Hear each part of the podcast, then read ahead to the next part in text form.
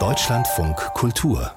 Interview Spätestens äh, seit der Pandemie haben viele Menschen schwer an ihrer Arbeit gezweifelt. Will ich das? Äh, will ich das weiter knüppeln in einer gewinnorientierten Leistungsgesellschaft, die Arbeit über alles stellt? Die einen, die durch ihre Berufe privilegiert sind, die konnten da weniger arbeiten, auch an anderen Orten ihr Leben in eine Balance bringen. Andere mussten für steigende Lebenshaltungskosten mehr arbeiten. Aber wie wird das werden? Vier Tage Woche, mobiles Arbeiten oder länger und schwerere Arbeit. Sarah Weber hat darüber ein Buch geschrieben. Sie hat 2020, äh, 2021 ihren Job bei LinkedIn aufgegeben, gut dotiert und unbefristet auf der Suche nach neuen Herausforderungen, eben auch weil sie sich ausgebrannt fühlte und überlastet. Heute erscheint das Buch mit dem schönen Titel Die Welt geht unter und ich muss trotzdem arbeiten. Sie ist jetzt am Telefon, die Autorin. Schönen guten Morgen, Frau Weber. Guten Morgen. Die Welt geht unter und ich muss trotzdem arbeiten. Wozu, fragt sich manch einer, haben Pandemie und Krieg, Energiekrise etc. bewirkt, dass Arbeit in ganz anderem Licht betrachtet wird? Auf jeden Fall. Die Corona-Krise war da wirklich so eine Art Katalysator. Ähm, wir haben ja auf einmal alle das Leben, wie wir es vorher kannten, das hat sich ja komplett verändert, auf eine Art und Weise, die wir, glaube ich, alle nicht haben kommen sehen und mit einer Geschwindigkeit, die wir nicht haben kommen sehen. Und für viele lief die Arbeit aber weiter, als wäre alles normal oder wurde sogar noch schwieriger, weil sie systemrelevante Berufe hatten. Und diese Frage, wofür machen wir das eigentlich? Ähm, wieso halten wir gerade nicht inne? Wieso läuft alles so weiter? Die hat sich dann, glaube ich, ganz vielen Menschen gestellt. Und ähm, die darauffolgenden Krisen, der Krieg in der Ukraine, die Energiekrise haben das nochmal verschärft. Die Klimakrise schwebt darüber als Huch, also äh, eine, eine krisenbelastete Zeit gerade. Wie war das bei Ihnen? Beschreiben Sie uns das, wie es Ihnen da gegangen ist. Ich war müde. Also ich habe damals ja ein Team geleitet, journalistisch gearbeitet und alle, die in der Medienbranche sind, wissen, glaube ich, auch, dass das eine sehr anstrengende Zeit war von der Medienberichterstattung her, weil einfach sehr viel passiert ist. Dass es irgendwie jeden Tag Veränderungen gab und wir die ja auch gut kommunizieren wollten an die NutzerInnen da draußen, die ja auch nicht genau wussten, was passiert. Sprich, diese Abhängigkeit von den Nachrichten auf dem Handy ähm, und am Computer ist natürlich auch nochmal gestiegen. Und bei mir kam dann auch noch dazu, dass ich zusätzlich zu der allgemeinen Ausgebranntheit und Müdigkeit, die, glaube ich, wir alle gespürt haben, äh, bei mir da einfach, ich gemerkt habe, so, okay, es geht einfach nicht mehr so weiter für mich gerade. Nun kann man ja sagen, ich habe keine Lust mehr so zu arbeiten, aber das ist natürlich ein ziemlich privilegierter Standpunkt. Andere sind nicht in so einer starken Position, gerade in Zeiten von Inflation, Energiekrise etc. Sie haben das erwähnt, da muss Geld verdient werden, um Miete, Strom und Krankenkasse zu bezahlen. Auf jeden Fall. Also, dass ich meinen Job einfach so kündigen konnte und danach auch eine Pause machen konnte, ist ein unfassbares Privileg. Andererseits ist es aber auch absurd, dass es so ein Privileg ist und dass es keine Möglichkeiten für viele Menschen gibt, das zu machen, auch wenn sie es brauchen.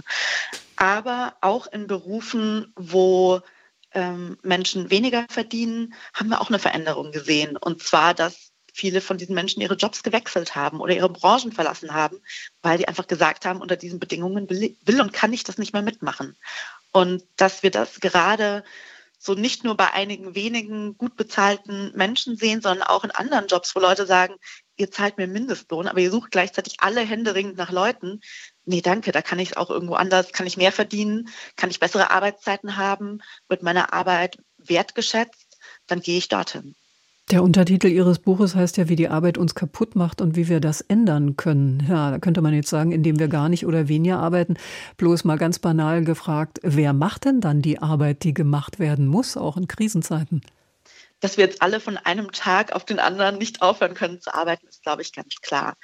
Aber dass wir weniger arbeiten könnten, ähm, ist, glaube ich, schon eine Sache, über die wir mehr sprechen sollten. In anderen Ländern laufen da gerade Tests. In England war gerade ein großer. Und die Ergebnisse sind, dass die Produktivität in vielen der Unternehmen, die daran teilgenommen haben, gleich geblieben ist oder sich sogar verbessert hat. Da wurde die Arbeitszeit bei gleichem Lohn auf vier Tage reduziert und der Umsatz in den Unternehmen stabil geblieben ist und die Angestellten gleichzeitig weniger gestresst waren, es denen besser ging. Und das war nicht nur, das sind nicht nur so Tests, die dann so bei einigen wenigen privilegierten Bürojobs getestet werden, sondern wirklich möglichst breit. Und die Frage, warum arbeiten wir heute immer noch so lange wie in den 60er Jahren, wo so die fünf Tage 40-Stunden-Woche eingeführt wurde, wenn unsere Technologie so viel besser geworden ist, die Produktivität wahnsinnig gestiegen ist, sogar während Corona, und wir mehr Menschen haben, die heute tatsächlich arbeiten, auch und vor allem, weil Frauen stärker in die Erwerbsarbeit gegangen sind. Da geht für mich die Rechnung schon nicht so ganz auf. Wir sind produktiver, wir haben mehr Menschen auf dem Arbeitsmarkt, wir haben bessere Technologie, aber wir arbeiten trotzdem genauso viel. Die sogenannte Generation Z, die Millennials, viele von ihnen leben seit Jahren in prekären Arbeitsverhältnissen, unbezahlte Praktika, befristete Verträge. Wir kennen das aus vielen Bereichen.